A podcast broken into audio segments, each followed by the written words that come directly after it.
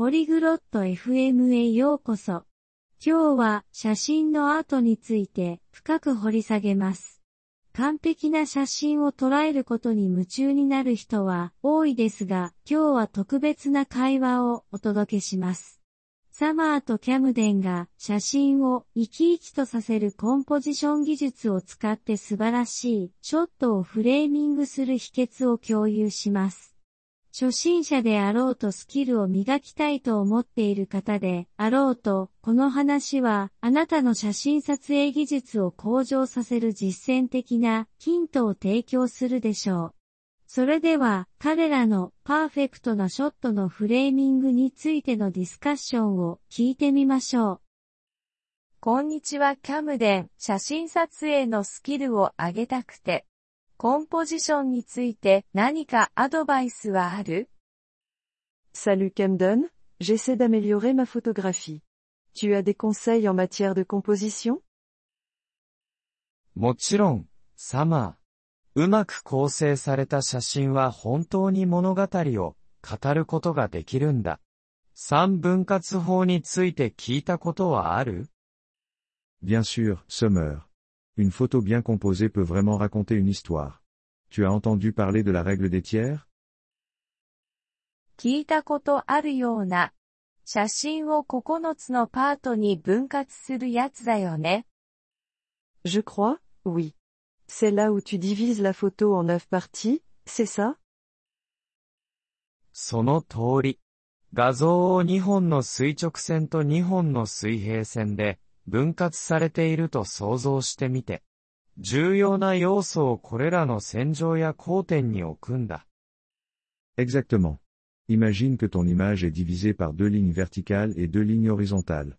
Place les éléments importants le long de ces lignes ou à leurs intersections. なるほど。そうすると写真がもっと面白くなるの Ah, je vois. Ça rend la photo plus intéressante そうだね。それによって視聴者の目を写真の中に引き込む助けになるんだ。どんな写真を撮ってるの Exactement. Ça aide à attirer le regard du spectateur dans l'image.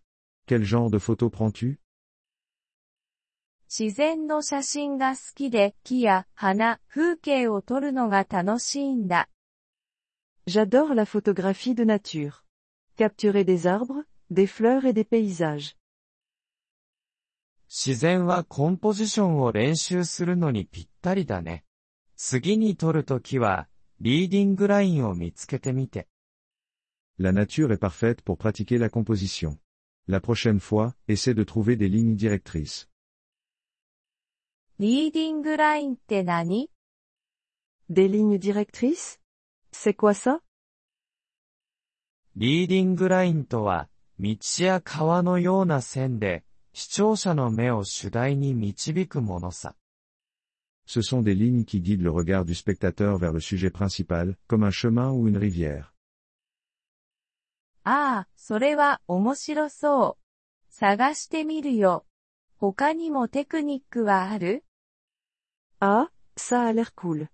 Je vais chercher ça. D'autres techniques 対称性やパターンを使って遊ぶのもいいね。それらは目にとても心地よいから。Tu pourrais aussi jouer avec la symétrie ou les motifs. C'est très agréable à l'œil. 対称性って水面の反射とか La symétrie Comme des reflets dans l'eau ええ、まさにそうだ。反射する表面は美しい対照的なショットを作り出すことができるんだ。Oui, exactement. Les surfaces réfléchissantes peuvent créer de magnifiques clichés symétriques. パターンというと花畑とかがいいのかな Et pour les motifs, est-ce que quelque chose comme un champ de fleurs fonctionnerait 完璧だね。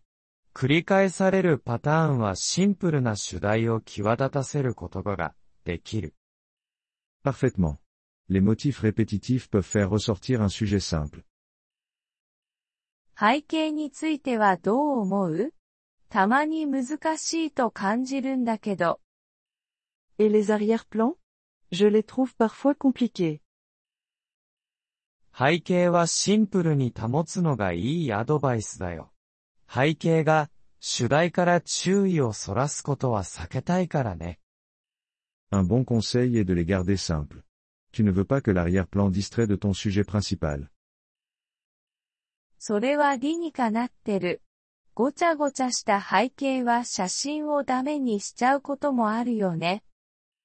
Ça a du sens. Je suppose qu'un arrière-plan encombré peut gâcher une photo. そうだね。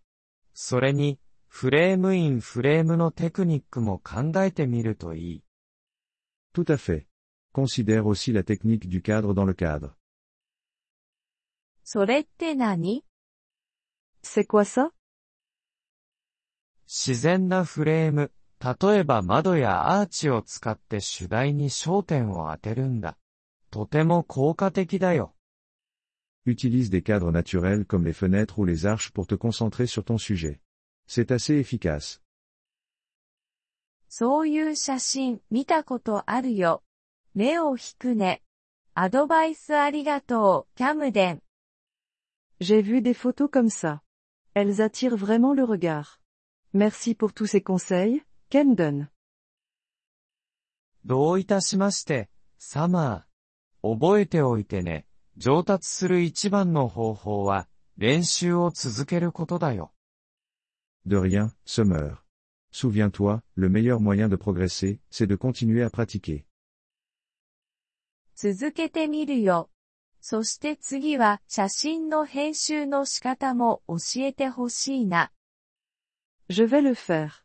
Et peut-être que la prochaine fois, tu pourras me montrer comment retoucher les photos aussi. もちろんだよ。次は編集の基本についても触れよう。撮影を楽しんで。 Avec plaisir. Nous aborderons les bases du montage la prochaine fois. Bonne séance photo. Nous vous remercions de l'intérêt que vous portez à notre épisode.